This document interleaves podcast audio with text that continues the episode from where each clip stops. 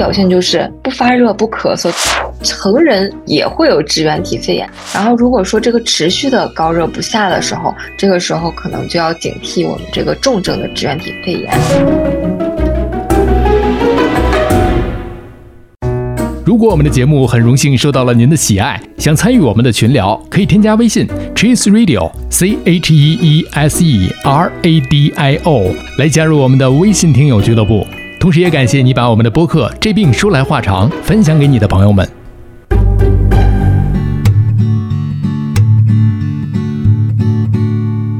你头昏脑胀，不太灵光，走路也有点踉踉跄跄。你肠胃可能还有点受凉，你吃饭只敢喝点汤。你鼻腔不通，喉咙发痒，这是感冒还是阳了个阳？你自测结果是一道杠，但是总觉得自己不健康。你量血压，你测血糖，你上网查，你想硬扛。家族群里各种推文，感觉你不剩多少时光。你哪儿不舒服别慌张，毕竟人吃五谷杂粮。你哪儿不舒服别紧张，来听医生怎么讲。内外妇儿科研临床，药剂检验和影像。没事儿就别胡思乱想，人生还有下半场。这病说来话长，但是也好讲。这病说来话长。欢迎收听，我是阿汤。我这行说来话长，之这病说来话长。那最近这段时间呢，大家周围感冒发烧啊，呼吸系统出现问题的朋友真的是陆陆续续的出现。这不马上就要过年了嘛？在这期节目，虽然我们不能给您把病治了，但是至少能够给大家一个方向吧，或者是放下焦虑情绪的这么一个参考。所以，我们今天就有请上海交通大学医学院附属瑞金医院呼吸科张雨涵老师。你好，阿汤老师。雨涵老师真的是要给我们去带来一些个科普啊，一些个小知识。虽然我们不线上问诊，我们也不线上看报告，但是至少能够给大家一些个方向吧。最起码挂对了号，我觉得这个问题就能找对了一个方向啊。先来聊聊吧，雨涵老师，这个呼吸科啊，都是哪些个疾病我们需要到您的这个科室去看呢？这个首先吧，最常见的就是我们大家都知道的呼吸道感染，比如说您感冒了，或者是喉咙发炎了、支气管炎，还有就是比较严重的就是肺炎，这些呢是可以来我们科来看的。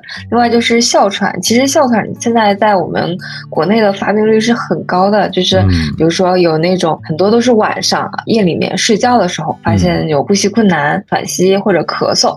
这种呢，也可以来我们呼吸科看。另外就是，如果说您是一个老烟民，出现了这个慢性的支气管炎和肺气肿，然后这个呢合称我们这边叫慢性阻塞性肺疾病，然后简称叫 COPD，这种呢也是可以来我们呼吸科来看的。然后另外就是一种，还有一种比较呃比较特别的感染叫肺结核，但是呢，就是大家注意一下，就是这个结核有的是有一些结核专门的传染病医院。像我所知道的，就是像上海这边，可能就是肺科医院可能看结核比较好，不是说其他医院就是不能诊断，呃，不能治这个病，但是这个结核的话，可能是需要专门去找一找这个医院。另外一个就是肿瘤肺癌，这个肺癌呢，除了我们。呼吸科可以看以外，然后如果说就是因为我们现在体检做的都比较全面嘛，每年可能大家都会做一些肺的这个胸部的 CT，嗯，然后呢，如果说发现有结节的话，而且这个结节可能相对来说就是。嗯，您不太放心，或者是听了这个体检的医生的建议的话，可以来呼吸科去胸外科看也是可以的。另外还有就是这个，我们有一个栓塞性的疾病是肺栓塞、肺血栓，就是全称是肺血栓栓塞症，这个呢也是来我们这边看的。还有一个就是阻塞性的睡眠呼吸暂停，我们这边叫 OSA，OSAS，俗称的这个鼾症，睡觉的时候打鼾打得很厉害，然后有的时候一停就停一个几十。十秒，这种其实是会导致我们全身的组织器官一个慢性的缺氧，是需要我们来进行干预的。另外就是肺纤维化呀，还有支气管扩张症呀、肺动脉高压呀，这些都可以来我们呼吸科看。然后呢，告诉大家一个最简单方便的可以抄答案的方法，就是如果说你们不知道这个病该不该看我们呼吸科，就可以去求助我们每个医院门诊都有的一个导医啊，就是去导诊台去问一下，哎呀，我这个这个今天比如说我发烧了、咳嗽了，那我去看哪个科呢？导诊台的人肯定会给你就是提供一个明确的答案，去吧，来我们呼吸科吧。然后这个时候我们的呼吸科医生就在诊室里面等着您来发热门诊。发热门诊，对的。这其实咱们这个播客也是有一部分这种导诊台的功能和作用，因为好多的朋友对于一些个疾病啊，他比较茫然，不知道该看什么科。包括刚才对的，于涵老师说的这个跟胸外这个结合，大家如果对于肺结节方面如果有一些个困惑的话，怎么办？哎，您就去可以挂胸外，也可以看呼吸科。当然了，胸外科的王兴老师也是在稍后的节目当中会给大家做一科普，因为王兴老师的节目说实话已经录完了，但是我在等他一个嗯一个契机啊，要跟大家先卖一个关子啊。说到了呼吸科的这个问题呢，那么通常又说了有上呼吸道感染啊，因为好多朋友一说有上，那得有下来呼应是吧？我们来先来说一说上呼吸道感染指的是都是哪些个问题？觉得阿汤老师问问题总是非常的有逻辑，还有全面啊。对的，这个上下呼吸道呢，其实是基于这个解剖上的概念来分的。嗯，我们一般管这个声门以上的气道，包括鼻、咽还有喉咙，叫这个上呼吸道。那声门以下的啊，包括气管、主支气管，还有肺内的各级这个细支气管，这种呢，就是我们管它叫做下呼吸道。那一般呢，我们说的这个上感。就是急性的上感，主要就是各种病毒和细菌引起的这个鼻咽喉的这个急性炎症。真是有下呼吸道这么一说，没错没错。你看冬季本来就是一个流感啊、肺炎啊等等等等一系列的高发的一个季节，再加上前一阶段，我不知道宇涵老师是不是在医院当中也经历了这么一场啊人满为患的一个局面。当然，儿童医院更严重一点，对对对，是一场恶战。当时这个 支原体肺炎，那么就是我们普通的感冒和流行性感冒是一个什么样的一个区别呢？就是可不可以说是像我们平时所说的啊，感冒了打个喷嚏。细菌感冒、流感是病毒感冒，可以这么简单粗暴的给它做一个区别吗？嗯，流感确实是病毒引起的，但是呢，它一般就是特别的是指流感病毒引起的。嗯，像我们说的今年甲流和乙流啊，它们引起的感冒。就是上感啊，我们叫这个流感。那普通感冒一般都是全年它都可以发生的，但是冬春季节是比较多发的。普通感冒的病原学呢，一般都是这个呃有鼻病毒，还有就是冠状病毒。注意这个冠状病毒不是说我们的新冠病毒哦，是另外的冠状病毒，还有副流感病毒，还有呼吸道合胞病毒，还有科萨奇病毒这一些，这些会引起普通的感冒。然后普通感冒。和这个流感啊症状也是不一样的，因为普通感冒我们一般都是流流鼻涕，然后呢可能会有小发烧，轻度的有一点怕冷、头疼之类的。哎，这样可能两到三天以后呢，啊稍微有一点嗓子疼，然后呢，哎就是味觉减退了这种，这种就是普通感冒的症状。那如果是流感的话，流感可能全身症状就会比较严重，像我们可能有一些比如说关节的疼痛呀，然后呢热。度也会比这个普通的感冒要稍微高一些。嗯，这么一说的话，确实在日常的生活当中，大家会有这么一个体验。多说一句，你看每年的流感的病毒，它都不太一样，版本都不太一样，是吧？每年都有新版本，有好多的朋友就在这个听友群里就问说：“我呀，今年打了流感疫苗了，那为什么还有可能我还感染了流感了呢？”我们说，人家给你打的疫苗肯定是根据既往流感来给你这个打出来的这个防的这个疫苗，但今年新的版本咱也不能预测是吧？这个预告也没有，只能说是我们呃推算出它有可能是什么，或者是既往的病毒这么一个研发。当然，这个疫苗这个咱不太了解啊，不是说百分之百的精准打击你今年即将流行的这款。这意思是不一样的，但是打了总比不打强啊。是的，还是建议大家就是每年要定期注射流感疫苗的。嗯，这是这个关于流感。刚才我们也听到宇航老师跟我们说了好多的这种病毒，比方说鼻病毒啊、腺病毒啊。冠状病毒啊，还有我们最熟悉的这个啊新型冠状病毒，这不是一回事儿。还有这个核包病毒啊，好多种的病毒之间，它们有没有什么自己的这种特色，或者说这个特点表现？啊，这个还是有的。像我们说，呃，鼻病毒其实是最常见的引起普通感冒的一个病毒，它一般就是说，有的时候可能会引引起这个慢性支气管炎和哮喘的急性发作，但总的来说呢，它的这个症状不是很重。嗯。它呢，在全球范围内呢，也是一个广泛分布的一个病原体。嗯，然后呢，如果说我们这个呼吸道合胞病毒呢，一般就会引起小朋友、幼儿的这个肺炎，还有细支气管炎。那么像腺病毒呢，腺病毒也主要是感染这个儿童，会引起儿童的普通感冒，还有咽炎。另外就是还有一种就是单纯疱疹病毒，这个其实在儿童中也很多见，就是会引起小朋友这个牙龈还有口腔的这个发炎，还有。成人的，我们有的时候说扁桃体发炎了，其实这个罪魁祸首就是这个单纯疱疹病毒，就是他们在病原学上还是有比较，就是还是都嗯属于这个不同的病毒的。但是呢，一般来说，我们普通感冒嘛，大家就是哎呃多喝点热水，吃一吃退烧药这些就过去了，就是不会就是去专门的去做这些病原学的检测。如果说真的想要去呃看到我这次感冒到底是为什么，还是需要来。来就是来医院做一些实验室的检查，因为有的这个我们平时啊，咱们就说在这个过去的三年之前再往前再倒的时候，你看我们每个人都有或多或少的一些个家庭用药的一些个小常识，或者是自己用药的一个小规律，自己可能对自己的身体有一定的小了解。当然了。经过了这三年之后，大家可能对于感冒更加的重视，甚至是说可能更加的有一些一丝惶恐在，甚至是我究竟是什么样的病毒，我要给它搞清楚啊，我要给它弄明白。所以就是医院里面又充斥了大量的人，所以要针对性的这种用药。当然了，也是经过这几年有一些个新的药出来啊，具体的这个用药啊，这个我们播客肯定不给您推荐，您这得看您的临床大夫给您开什么样的药啊。对的，我们要面诊才行。对你看看现现。在我们这大家其实这三年也有一点，就是给大家科普了好多的知识，包括我们要确定这个病，你这个影像学得有吧？你流行病学的调查你得有啊，你临床的这个问诊你得有啊，综合多方面的，哎，大家知道了哦，原来这样我们可以确定它是一个什么样的一个肺炎。说到肺炎了，有很多的朋友知道另外一个词叫肺感染。那宇涵老师，肺炎跟肺感染这俩有什么样的区别？我觉得阿汤老师这个不愧是。这个阿涛老师是文科生吗？就是这个 嗯，其实其实这两个词如果要咬文嚼字的来说的话呢，就是肺炎是一个就是比较大的概念吧。一般就是我们说呃新冠肺炎啊，还有什么。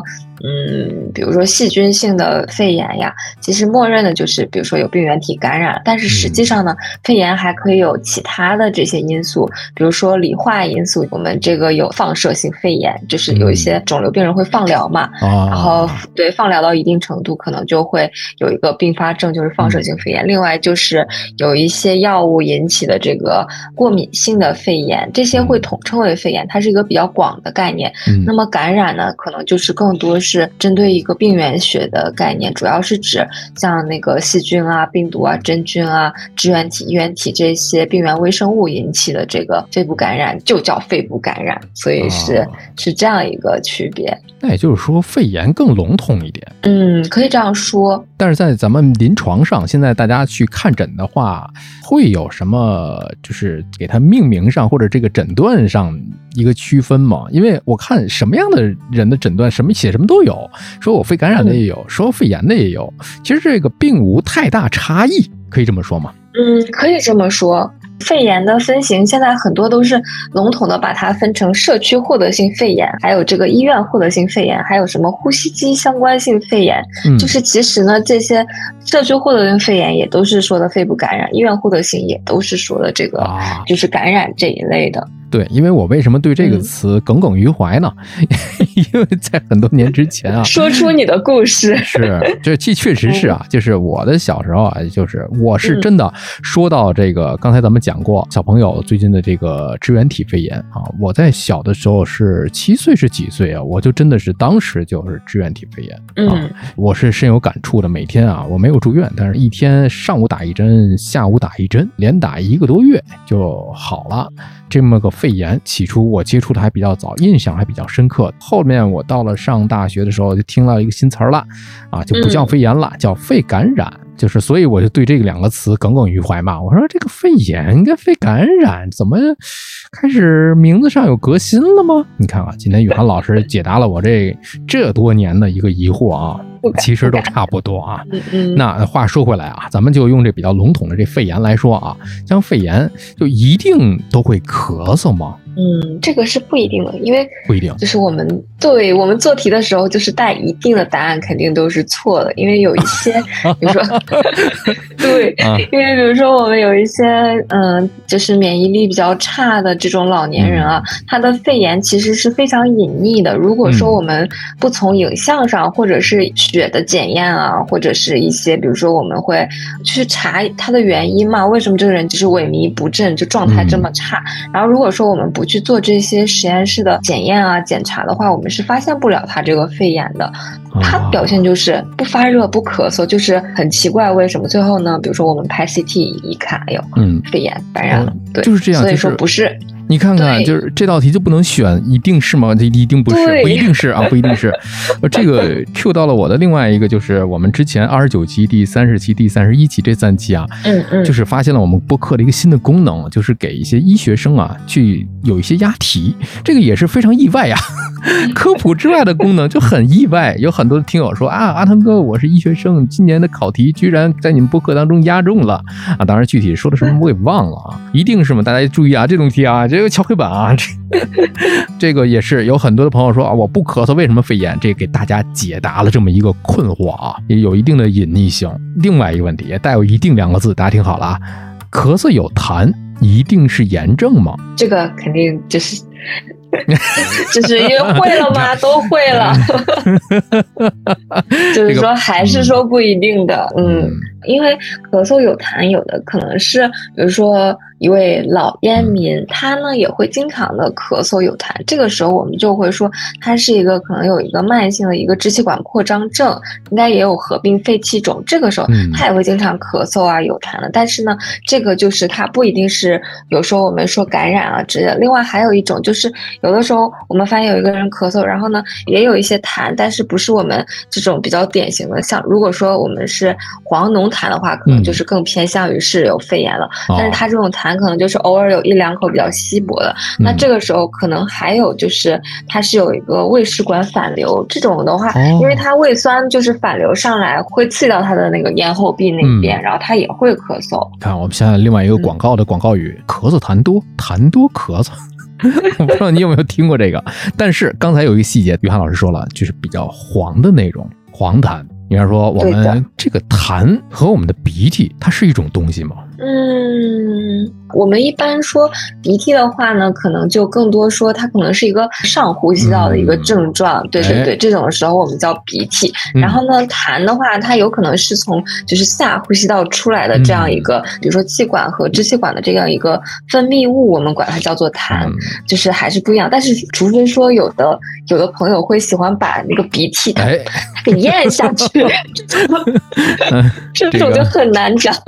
对，所以说得先定义啊。啊，这个是痰还是鼻涕？也确实是这个咽喉鼻啊，它是连通的。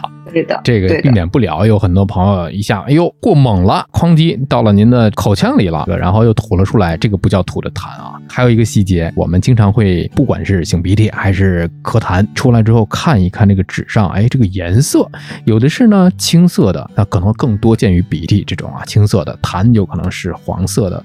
还有朋友说，哎，为什么我这痰偏绿色？我把胆汁儿咳出来了吗？为什么会有这种颜色的出现呢？这个绿色痰确实跟胆汁关系不大，实在是，实在是想的太多。但这个绿色痰其实有一些特殊的呃病原体啊，比如说这个铜绿，还有这个绿脓，它们咳出来的痰可能是会有这个黄绿色的表现。这个时候可能确实是需要来医院来看一下，这个痰的颜色都已经这样，所以还是来医院吧。所以你看看，就是不同的颜色，它代表不同的这一个病毒的这么一个问题，反馈出来的一个问题啊。总咳嗽，总有痰，咳来咳去，会不会变成哮喘呢？很多人说变异性哮喘，变异性哮喘，它的这个是因为我们总咳嗽，所以才有的这么一个变异性哮喘吗？它俩到底有没有关系？这样呢，就是说咳嗽，就是经常咳嗽的人，他很有可能是一种哮喘。但是呢，哮喘有一种特别的分型，叫咳嗽变异性哮喘。就这个咳嗽变异性哮喘，它不像就是我们说普通的哮喘，还有一些啊胸闷啊、气急啊这种比较典型的表现啊，它只有这个咳嗽一个表现。嗯，就是说，就是说这样的这这种哮喘是一开始就会被。就是诊断为，就很容易被诊断为别的病，比如说是不是有肺炎了。就是这样的时候呢，我们可以说，哎，有一些经验性的抗感染或者止咳治疗，然后发现，哎，怎么咳嗽还是不好，最后才会发现，哦，原来是一个咳嗽变异型的哮喘。哦，这个时候，嗯，对，这种咳嗽变异型的哮喘，其实后来也会发现，这样的病人是有这个气道高反应性的。他咳嗽变异性哮喘和变异性哮喘它不是一回事儿。变异性哮喘呢，其实有。咳嗽变异性哮喘，还有胸闷变异性哮喘，然后胸闷变异性哮喘和咳嗽变异性哮喘，它们两个其实都算是变异性哮喘的一种。就是胸闷变异性哮喘是一个呃只以胸闷为唯一表现的一种哮喘啊。你看看，就是对我就是就想到一个例子啊，我以前有一个同事啊，在疫情之前他就咳嗽，咳嗽了好多年，去了大大小小的呼吸科呀，就是在北京啊，就是一直没有得到一个特别好的一个治疗。一个改善就是可能有每天不断的咳嗽变成了比较哎频率减小，但是还是有这个症状。中医也看了，西医也看了，然后呢又有的医生是不是怀疑食管反流会引发的一种咳嗽，都查了，就是没有特别好的那个，因为这拍那个胸部的 CT 也没有其他的一些个病变呀，也没有什么其他的问题，他就是咳嗽。我觉得就像是咱们刚才聊的这种咳嗽变异性哮喘那种感觉。对，是有可能这样的。对，他有没有做过肺功能呢？可以做个肺功能去看一看。我先问问他最近还咳嗽不咳嗽。主要是如果说想要怀疑这个有哮喘的话，可以联系一下，就是家里面有没有那种过敏性的疾病史哦，这个也可以辅助一下我们的判断。对，其实这个例子当时我们作为同事还挺关心他的。其实像这种说到了哮喘，多说一句，因为比方说一诊断有哮喘啊什么的，就像雨涵老师家里养养个小猫咪，这种就不能实现了。是的，是的。因为我们很多人那个哮喘的变应源就是动物的这个毛发，还有它们的一些皮屑呀什么的。是，所以这个呢，我们关于哮喘的问题，其实后面我们可以单独再找一期跟宇涵老师单独再聊，因为这个题又很大了。接着咱们把话题引过来说一说啊，大家耳熟能详的一些个啊常识啊。另外一个词呢就是白肺，这两年我们听的比较多了。白肺是不是它是一个影像学的一个描述呢？就是在呃临床上白肺这种现象它可逆吗？白肺它究竟是个什么？白肺，尤其是当时新冠比较严重的时候，感觉听起来还是一个比较可怕的。它确实，对对对，阿汤老师说的对，它确实就是一个影像学的一个描述的方法。因为我们拍 CT 的时候呢，就是我们那个肺泡啊，它是黑色的，它是那种透亮，它是充满气的小泡泡嘛，它是黑色的。然后呢，如果说这个肺泡里面充满了我们这个呃，因为炎症导致的这个一些免疫的。一些细胞，大量的免疫细胞，还有就是我们的那个气道分泌物的时候呢，它这个黑色就被白色取代了。这个时候呢，看起来就是一个白肺。然后像不只是新冠，如有一些比较严重的细菌或者真菌感染呢，也会导致这个白肺。我们一般都是，如果说这个肺的实变到百分之七八十的时候才会叫白肺。然后呢，它当然是可逆的，就是这个是取决于这个感染的吸收情况。如果说这个嗯感染被治的好了，在恢复阶段，面积是会慢慢变小，有的甚至就会消失。然后这个时候就是还是要提醒一下大家，这个因为影像学它是一个滞后的，就是说有可能我们这个人是在好转的，但是呢，我们影像拍出来，它这个实变的面积还是这个样子。这个时候就是不要太心急，就只要是我们全身症状有缓解，然后呢热度就是没有那么发热，然后咳嗽咳痰呀也也缓解，然后你自己也觉得人变得好了很多，精神了很多，这个时候就是代表在好转的，就是说这个影像学不是我们唯一的一个指标。嗯，对，这只是影像学看到的这么一面啊。比如说很多人一听到，哎呀，我这个影像学上有白费了，这个白费了都不要那么的惊慌，而且它是可逆的啊，不是说这个太过于焦虑啊。呃，说到了这个白肺的这个问题，还有一个大家容易比较混淆的，就是说支气管炎一定比气管炎要严重吗？因为很多大家都想象，你想支气管嘛，我都到这个肺里面了，我越往下是不是越严重了呢？代表？其实呢，就是我发现这个现在呢，支气管和气管，就是因为我们是治病很多都是看这个指南嘛，嗯，然后呢，现在他们这两个指南是这样写的，就是支气管炎横杠气管炎，或者是气管炎横杠支气管炎，就是他们两个其实在我们的治疗上并没有说被区别的那么开，因为就是的没有，对的对的，因为它不管是气管、支气管，还有这个呃支气管周围的这个组织的慢性的炎症，我们都可以叫做支气管炎或者是气管炎。倒是呢，它会分成这个急性的支气管炎和慢性的支气管炎，然后就是字面上就能看出来这两个的区别，就是急性的一般都是嗯突然间就是急性起病的啊，然后慢性的话就是又说到了长期吸烟的老年人可能会有这个慢性的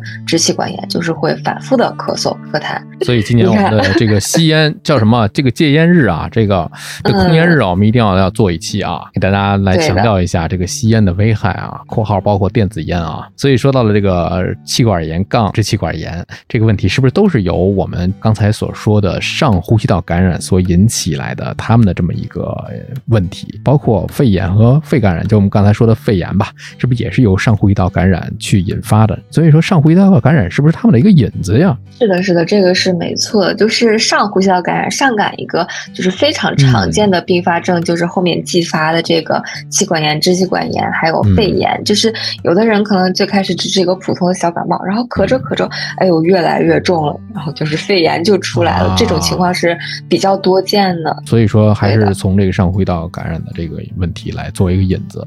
好了，你看我们厘清了那么多大家所关心的一些误解的话题啊，下面结合咱们现在前不久的这么一个问题吧，就支原体肺炎。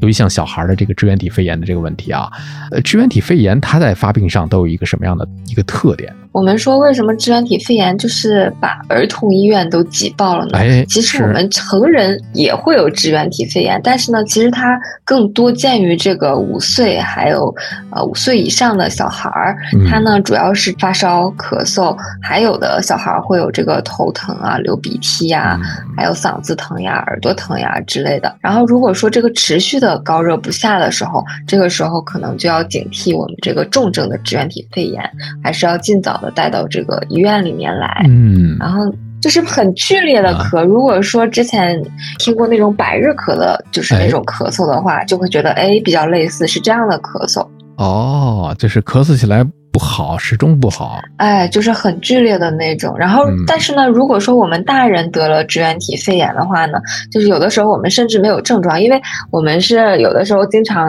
呃怀疑各种感染的，就会查一套那个就是呼吸道的病原体的抗体嘛。这时候我们会发现很多的这个成人的支原体抗体都是阳性的，大家都既往感染过这个支原体，但是呢，就是一问之前啥症状也没有，就是都自己都不知道，就是没有感觉这种。对对，所以小朋友的支原体肺炎才这么明显，因为他们的临床表现是比较重的。哦，原来是这样。这大人不是说没有感染了，未必有明显的症状。对的，对的。你看，说到了这个孩子的这个肺炎啊、感冒发烧啊，前不久就是有一位朋友，他就会去给孩子啊送到这个儿童医院去就诊。当然了，呃，大家也都非常的清楚啊，不光是北京、上海这样的一线城市，可能在各大城市啊，儿童医院真的是被挤爆了呀。但是啊，就是我想说，孩子的感冒发烧、高烧，是不是一定要去儿童医院？我们像这种三甲的综合医院，是不是也可以完全去应对？嗯，当然可以。就是我们只要是有儿科的这个三甲医院，其实都是可以，小朋友们都是可以去就诊的。我们这边一般是十岁以下的就会去儿科，就推荐他去儿科。十岁以下，有些甚至我们成人的呼吸科也是可以看的。其实这个问题，像肺炎啊、咳嗽、感冒发烧，孩子这种问题，可能它不是算是在临床上的一个什么疑难杂症，但是这个东西就很怕耽误。你如果一直在拖拖拖的话，在等床位、等挂号，这个就孩子也痛苦，然后家长跟着一起熬着也挺难受的。但是有很多的家长会担心一些问题啊，你看说啊，孩子的这个支原体肺炎之后会不会有留下一些个后遗症？他会不会有一些个其他的一些并发症的出现呢？啊，这个是会的，并发症和后遗症都是有的，都是会有，就是尤其是在孩子身上，因为成人其实很少就是会有这个严重的并发症的。但是如果说呢，孩子的话，他有一个比较严重的，也不算是怎么说呢，就是会。嗯，他有一些高危人群，比如说他之前就有一些细支气管炎，他呢在感染支原体以后可能会有一个闭塞性的细支气管炎，我们简称叫 BO 好了。这个呢，他在这个比较严重的就是重症的呃支原体肺炎，它症状得到控制以后呢，它有的时候我们就会发现，哎，孩子的这个运动耐力下降了。运动耐力就是什么？就是本来说这个孩子踢一场球完全没有问题，但现在发现他可能稍稍跑了一下，他。就不太行了，开始喘，然后呢，开始呼吸费力。另外就是我们通过这个呃肺部的听诊，可以听到他两肺有固定的一个失螺音。嗯，然后呢，还有就是他这个吹了个肺功能，发现有小气道的这个阻塞这种情况，那可能就高度怀疑他是留下了后遗症了。这个时候可能还是要来我们医院，可能我们会给他用一些对症啊、康复治疗，甚至如果说有一些早期的指征的话，我们可以给他用一些糖皮质激素。嗯。那么这个后遗症是可以治愈的吗？对，这个但是还是要看的了。就是一般我们病情比较重的话，就像刚才说的这个糖皮质激素的这个治疗，我们有的时候可能会治三到六个月左右。嗯，挺长的一个治疗期了。嗯，是的，是的。其实说到了这个治疗用药的这个问题，大家可能有的听友，你看咱们就再挖深一步啊，有的听友就会了解到，比方说肺炎支原体它没有细胞壁，所以我们通常所了解到的青霉素啊、头孢啊这类的抗生素呢，都是以细胞壁作为一个靶点，所以对这个呃支原体它是完全没有效的嘛。嗯，没错，因为它的靶点就是不存在的。但是我们一般都是用大环内酯类去治这个肺炎支原体的，就是因为大环内酯类呢，它的这个杀菌的机制，它的抑菌机制呢，是它可以抑制这个支原体蛋白质的合成，就是相当于切断了它的一个生产链，一个生成，对对对，一个生产链，然后这样起到它的那个效果。但是就是如果说我们没有得支原体的小朋友，就是像没有必要这个预防性。的用阿奇来这个去给他就是不需要的。如果说滥用这个抗生素，还是有很大的风险。有一些支原难治性的支原体肺炎，就是因为它对阿奇霉素耐药了，这样对临床治疗就会给我们增加了很多的困难。对，其实说到这个问题，我们的这个中心思想，更多的我们想告诉大家，别乱用药啊啊，去预防一下吧。它不是这样的一个原理。很多的家长，我们能够体会到的，这个有病乱投医，还有这个。呃，治病心切的这么一个心情所在的，是吧？这个药一是它没有这么一个大家所谓的一个叠加的一个效果。我发现还有一个问题，在临床上看诊的时候，说大夫，你能不能给我们孩子开点好药，开点进口的药，开点劲儿大的药？就是就是，太对了，经常有，是吧？就是嗯就很日常，是吧？这个问题，通常你们会怎么说？我们就会说，买完了，现在用的都是好。售罄了，是好药，怎么怎么样的，反正就是就是他们可能更多是焦虑吧，像有的时候还是还会说，哎呀，我们家孩子就是最近一直在咳嗽，那是不是支原体啊这样的？然后就是相当于自己就开始诊断，甚至有的人自己就开始治疗。这个时候其实有的时候可以买一些，现在现在我看网上有卖那种就是多重的抗原检测盒，其实可以自己在家里面测一测，就是不要说去盲猜，哎，盲猜我家孩子是支原体，然后就开始盲猜，不要还是不要？对，其实我们就是很庆幸啊，刚才没有给大家说的那么的明确，我们没有给大家去念那个指南。如果真的是大家看到哦这样这样那样啊，我们孩子一定是这样，那不是的啊。包括对自己的一个诊断，其实如果说难受的已经不行了，还有一个就诊的一个方向，一定要跟大家说，就是除了大家所谓的这个大医院，就像瑞金这样的大医院，没有必要去挤那个医院，其实社区也是可以的，有些社区医院也是可以能够解决这个问题的，不是说一发烧一感冒我一定要挂一个主任号啊，这还挺押韵，是完全没必要的。这头疼脑热这个问题，这个我们提倡的是三级诊疗嘛，有些小的问题啊，就是它不是说疑难杂症，大家是要先尽快解决，而不是说找一个大专家去给您解决这种问题。没错，没错。对，这是我们在博客当中所提倡的这么一点啊。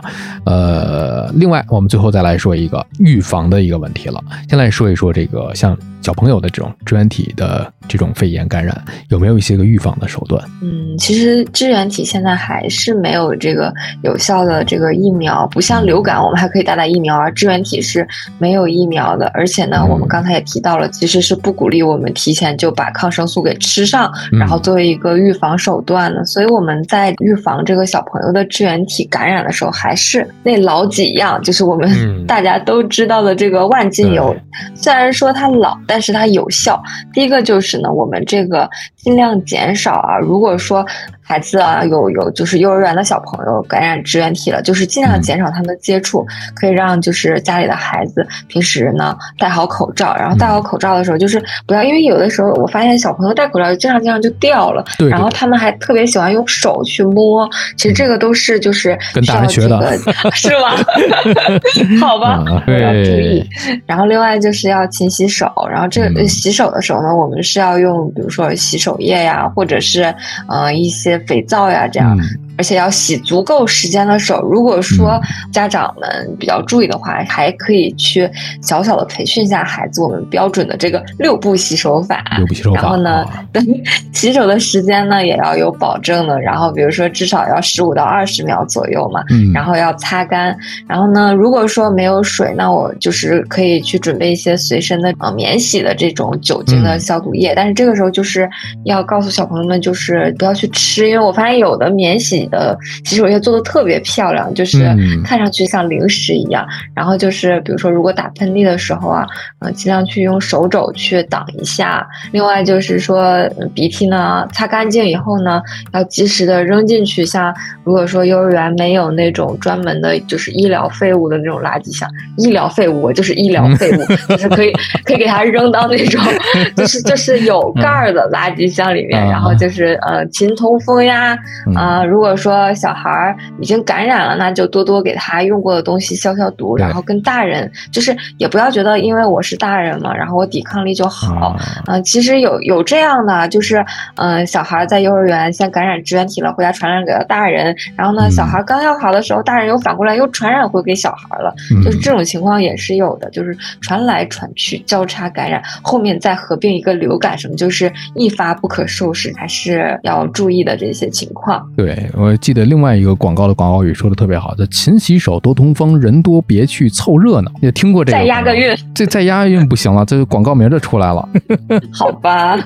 所以这个你看啊，就是万变不离其宗嘛，就大家学会的一些防疫的一些手段啊，在尤其像流感季节当中，还是要去贯彻的啊，还是要每天就这个至少你看养成一个习惯，公交地铁啊，如有必要的话，如果你觉得哎，你看看人挤人啊，空场。养一点，我觉得还是 OK 的。如果人挤人、早晚高峰这种情况下，自己身体免疫力又不太行的这种前提之下，该防护起来可以防护起来，因为你做一分防护，明天就减少一分痛苦嘛。